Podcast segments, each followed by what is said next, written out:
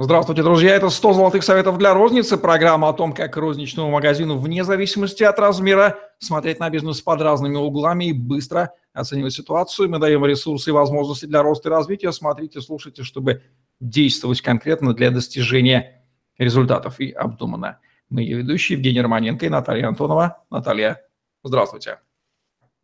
Здравствуйте, Евгений. Добрый день, коллеги. Для любой розницы не секрет, что покупательная активность, вызванная падением, скажем так, мировой конъюнктуры цен на нефть, не только от этого зависит, падает, и розница э, падает э, уже несколько лет подряд, это факт, и в условиях этих тоже нужно работать. Как в них э, нужно перестраиваться, чтобы удержать продажи в условиях падающей покупательной активности, говорим сегодня, какие здесь советы, Наталья, от вас прозвучат. А, да, на самом деле реальность изменилась. А, уже давно принято говорить, что мир не, жизнь никогда не будет прежней, то есть не будет а, эпохи э, безудержного потребления, и нам нужно приспосабливать, нам, нам, ритейлерам, нам, управляющим, э, продавцам, необходимо приспосабливаться под реальность, но в любом случае важно понять, э, помимо глобальных трендов и изменений в экономике, что стоит э, за спадом покупательской активности. А, вот необходимо ответить на вопрос, то есть что происходит. Э, и для того, чтобы на этот вопрос ответить, на мой взгляд, существует два способа. Да? Ну, первый способ – это эмпирический. Э, вот э, буквально вчера а, я проводила хронометраж на одном, в одном из проектов, да, и мы смотрели там, ну, загруженность персонала, а, и э, в ходе хронометража я что увидела? То есть, ну, во-первых, жаловались, ну, что да, там количество покупателей упало, но это реальность, да, количество, трафик снижен. Но а, из того, что из, моего, наблюдения, из моих наблюдений в течение дня – на самом деле из 10, это магазин керамической плитки. Из 10 клиентов, которые обратились к сотрудникам, э, которых я хронометрировала, ну, то есть которые, которые, с которыми взаимодействовали э, люди, э, которыми я наблюдала, из 10 человек всего лишь один клиент ну, сделал фит, то есть вообще никак не вышел на контакт. А все остальные входящие обращения были с запросом. Да, общий трафик упал, но те люди, которые пришли, написали э, обращение через сайт, те, которые звонили, то есть э, те э, клиенты потенциальные, с которыми общались мои подопечные, они были заинтересованы в покупке. И я бы не сказала о спаде такой, ну, таковой активности, да, есть снижение трафика, но даже на падающем трафике можно работать. И вот по моим наблюдениям, как раз э, одним из способов а, выживания и увеличения, удержания продаж на падающем трафике является наблюдение за воронкой продаж и ответ э, на вопрос, где именно мы теряем клиентов, на каком этапе клиент уходит, почему он уходит. Да? И это можно увидеть эмпирическим путем, наблюдая за покупателем в торговом зале, а за тем, как менеджеры а, скажем так, записывают на замер, да, то есть рассчитывают заказы, если это связано с замерами, заказами, а, а сколько покупателей пришли и не нашли того, что нужно, ушли без покупок. Ну, это как один из вариантов наблюдения в торговом зале, наблюдение за продавцами позволяет понять, что конкретно стоит э, сделать. А, причем вот на примере вчерашнего случая, буквально наблюдая за продавцами, а, они рассчитывали несколько сделок, э, которые были вот э, у них в работе, готовились к встрече с клиентами, и мы увидели, что а, обсуждая а, эту сделку, мы между собой обсуждали, то есть что можно сделать, чтобы удержать у нас заказ, мы сгенерили несколько способов, отвечая на вопрос, почему клиент должен купить у нас и как мы будем влиять на продажу.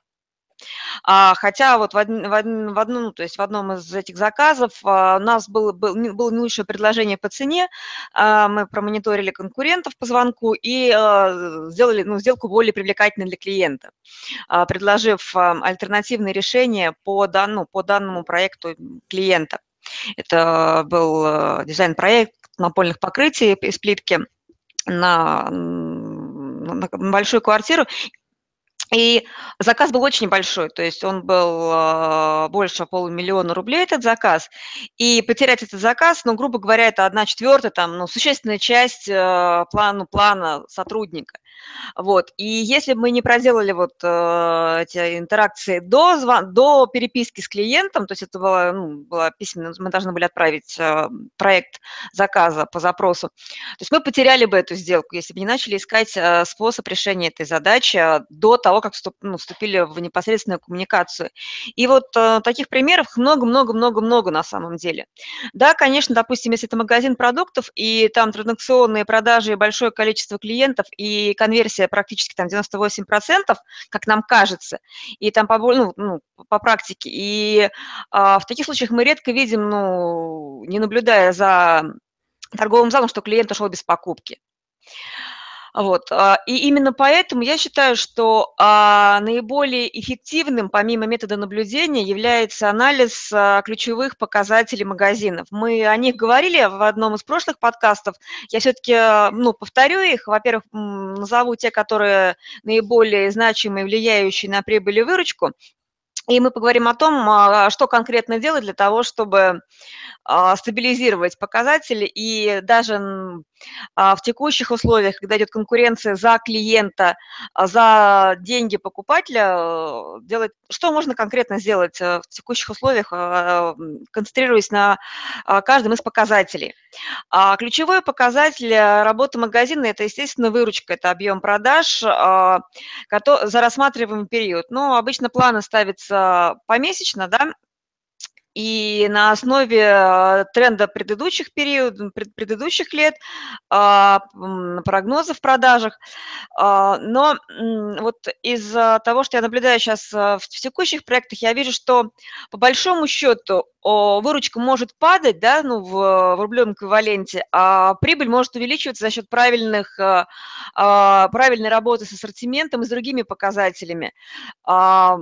То есть тут можно настраивать панель приборов так, а, оптимизируя затратную часть и а, ассортимент а, для того, чтобы достигать показатели по прибыли.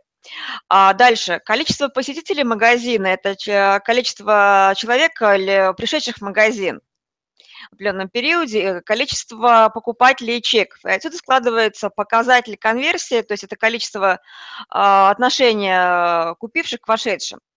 И коэффициент конверсии – это самый значимый, пожалуй, показатель а, для торговой точки, потому что воздействие, ну, в, топ, ну, в топе 3 он первый, потому что воздействуя на этот показатель, а, мы можем в разы увеличить выручку.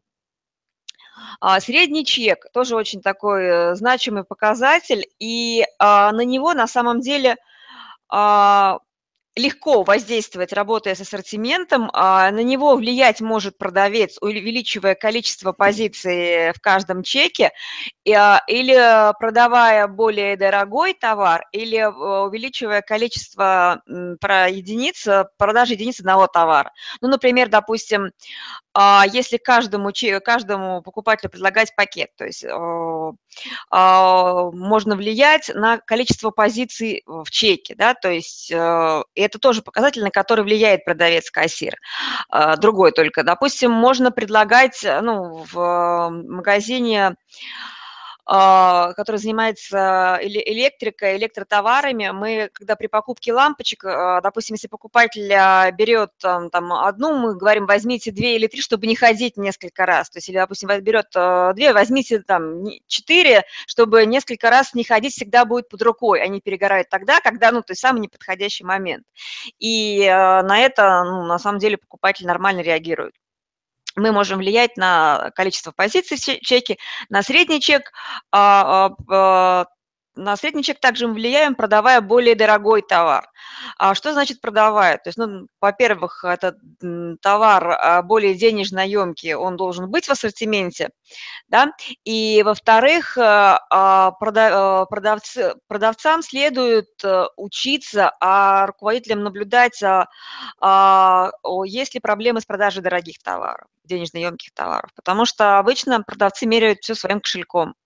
И это такая беда, которая мешает э, продавать дорогие товары, высокомаржинальные товары, потому что, ну, а, есть такая беда, продавцы привыкли принимать решения о бюджете, который готов э, потратить клиент, исходя из собственного какого-то там понимания.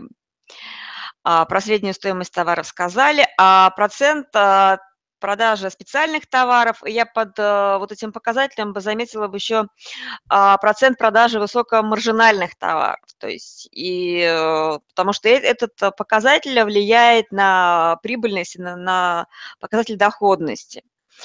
А, что еще смотрим? Процент возвратов и количество возвратов. А, я бы посмотрела еще процент продаж со скидками, потому что ну, в моем понимании скидки – это зло, по большому счету, да, и наблюдая за тем, как продавцы легко расстаются с маржой компании, в последнее время очень, ну, скажем так, это из личного клиентского опыта, и наблюдая в, в консалтинговых проектах, то есть продают не за счет э, экспертности а, и а, выявления а, проблемного поля, запроса покупателя, точнее, зачем, что, куда, для чего, чтобы предложить а, верное решение, более подходящее решение, оптимальное решение по цене, исходя из запроса клиента.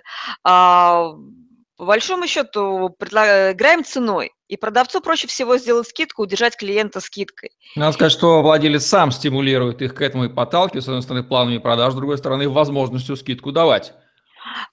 Да, а, тут а, на самом деле, и это тоже правда, и а, в разных, скажем так, магазинах, в разных отраслях по-разному. Допустим, еще какая есть история? Есть история с сезонностью и продажами, допустим, коллекционных ну, коллекций сезонной одежды. И предугадать сезон, да, предугадать дождливое лето 2017 мало кому было дано, но, скажем так, лет в этом году вот у нас не было. И по большому, и, ну, уже понятно, что в конце и в середине июля его уже, возможно, и не будет, и поэтому летние коллекции сейчас сливаются. Да, но они в таком объеме закуплены, ну, то есть, что их, распрод... ну, их нереально распродать а, по, с плановой маржой. Вот, и понятно, что собственнику в таких условиях, да, нужно хотя бы как-то вытащить вложенные оборотные средства, а, но опять же здесь, если правильно ставить задачу, да, то есть а, давать скидку не на всю покупку, а, допустим, там при покупке а, второй вещь там с, со скидкой, то есть делать более сложную систему мотивации а, клиента к покупке, а не просто давайте там минус 30 на все. А, и кроме того, если говорить про скидки, э, что мы заметили, что скидка в 10 10-15% уже никого не возбуждает, то есть начинается, то есть давайте 20, и то есть это может быть идти, когда если лобовая конкуренция, мы говорим о скидках, то есть когда большой контракт, а, и клиент может смотреть, допустим, ну, там та же самая керамическая плитка, которая, ну, допустим, там на коттедж, да, там несколько комнат, большая ванна, большой санузел, там а, десятки, иногда и сотни тысяч рублей контракты. И а, если нет эксклюзивности по товару, а сейчас быть эксклюзивным по, товару, ну, то есть нереально сложно, а получается, что по большому счету идет конкуренция по цене. Конкуренция по цене контракта, кто больше делает э, скидку, кто лучше предложит цену, плюс еще интернет-магазины здесь э, добавляют такую, скажем так, остроту в конкурентную борьбу. По факту получается для того, чтобы хоть что-то напродавать, сделать э, план продаж действительно падают реально по цене. Но вот по большому счету три показателя, на которые я рекомендую обращать внимание, это коэффициент конверсии, это средний чек и количество товаров в покупке. То есть это вот те три показателя, на которые реально может влиять конкретный продавец. И предлагаю сейчас а, поговорить о тех мероприятиях, которые, ну, что реально можно сделать. Например, для повышения коэффициента обслуживания конверсии. Ну, во-первых, а, по любым показателям, про которые мы не говорили, должны стать плановые показатели по магазину в целом и по каждому сотруднику. А, спрашивать э, нужно с каждого участника процесса продаж. И в одном из следующих подкастов мы поговорим о том, как управлять результативностью продаж и как влиять эм, на эти, показатели. Ну, во-первых, они должны просто быть. Да, то есть спланированные показатели оценки эффективности работы каждого продавца. А, отлажена система контроля, система мониторинга ключевых этих показателей, сбора данных и мотивация, а, продав... ну, то есть э, даже не, обучение и мотивация. То есть мотивация это не про то, что не, даже не столько про поглаживание, да, а э, про то, что э, все сотрудники магазина понимают э, взаимосвязь между целевыми показателями, своими действиями и результатами. И это контроль за этими показателями. А, кроме того, а, для того, чтобы увеличить конверсию, а, продавцов обучают техникам установления контактов, правильным техникам.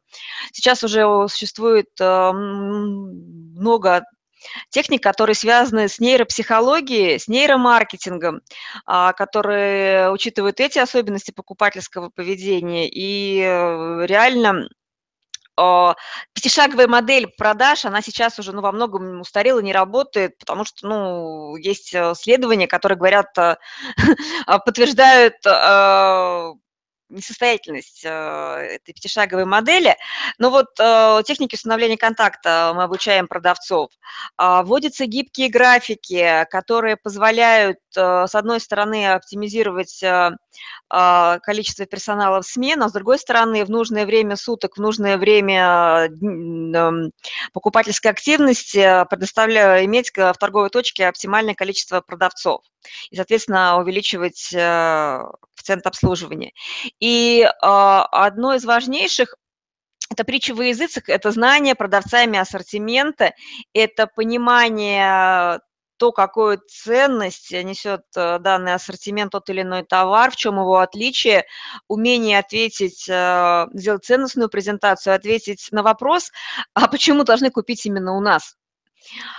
А если говорить о том, что мы можем сделать для увеличения среднего чека, а здесь мы можем работать с показателем э, таким, как сопутствующие товары. Это наличие, выкладка цены, это а, умение и способность продавцов э, комплексной продажи, до продажи на, на кассе, умение делать комплексную продажу. Здесь есть как а, обычные приемы влияния, а, так и ну, вообще понимание комплектности и продажи и сделки как решение, а не просто как товарные транзакционные продажи.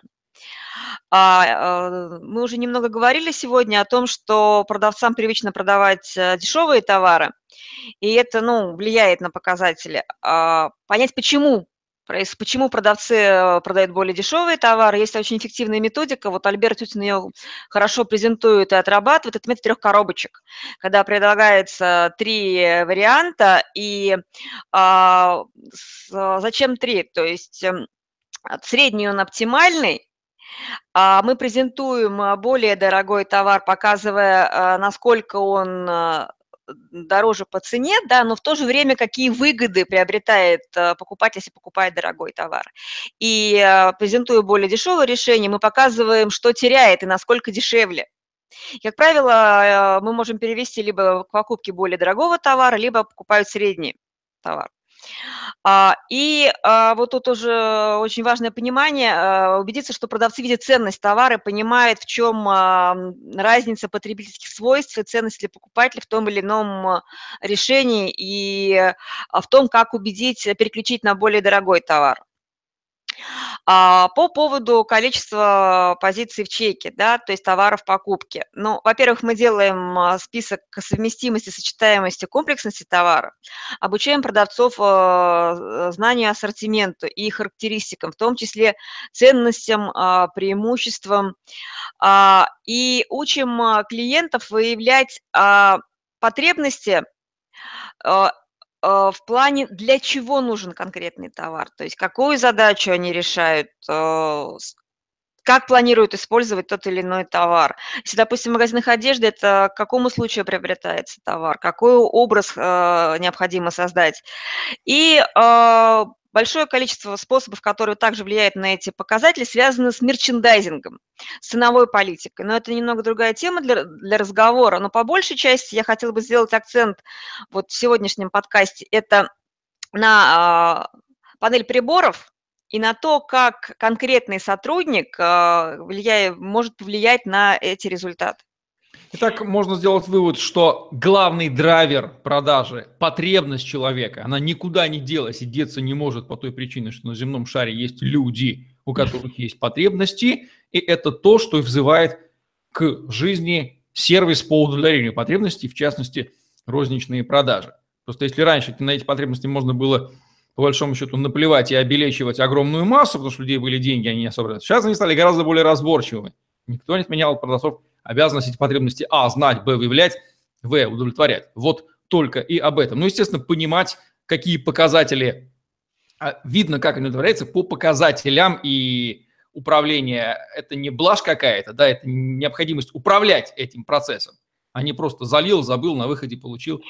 Ну, да, он, к сожалению или к счастью, торговля у нас не может быть челночной, потому что, ну, то есть мы не можем привести там тюки, поставить и ждать, что нас купят. То есть все, тут этого уже не будет.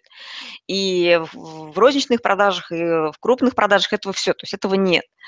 И по большому счету еще то, за счет чего можно выезжать, а, это сервисная составляющая предложение дополнительных услуг, э, дополнительных выгод. И по большому счету это продажа решения. Решение проблемы, решение задачи, решение запроса. И это единственный выход, что позволяет удерживаться и развиваться, на мой взгляд, в таких условиях. Так просто оседлать трафик, поставить кипу товар, который будут разбирать, как на рынке в 90-х, больше не получится. И хорошо, потому что потребность наша более комплексная. И, в общем, кто это понимает, тот и перестроится. То есть главный драйвер, он из-под ног не выбивается, просто исчезает слишком вольготные условия, скажем так, мы имеем ситуацию отлива, да, он показывает, кто купался голыми, когда прилив всем хорошо, все плавают, а вот ситуация отлива, попробуйте поработать, поэтому мир сильно не, не меняется в этом плане, он остается таким же, как и был. Это главная надежда, которую Наталья да, мы не на Титанике, то есть у нас все в порядке, у нас, у нас есть э, возможность ловить волну, наблюдая, управляя парусом, то есть владея ситуацией, э, смотря на показатели. Ну, здорово. Вот такие вот советы, рекомендации от Натальи Антоновой в программе 100 золотых советов для розницы. Лайк, комментарий, подписывайтесь на наш YouTube-канал, чтобы не пропустить новые интересные видео с вашими любимыми экспертами. Внедряйте советы от Натальи Антоновой.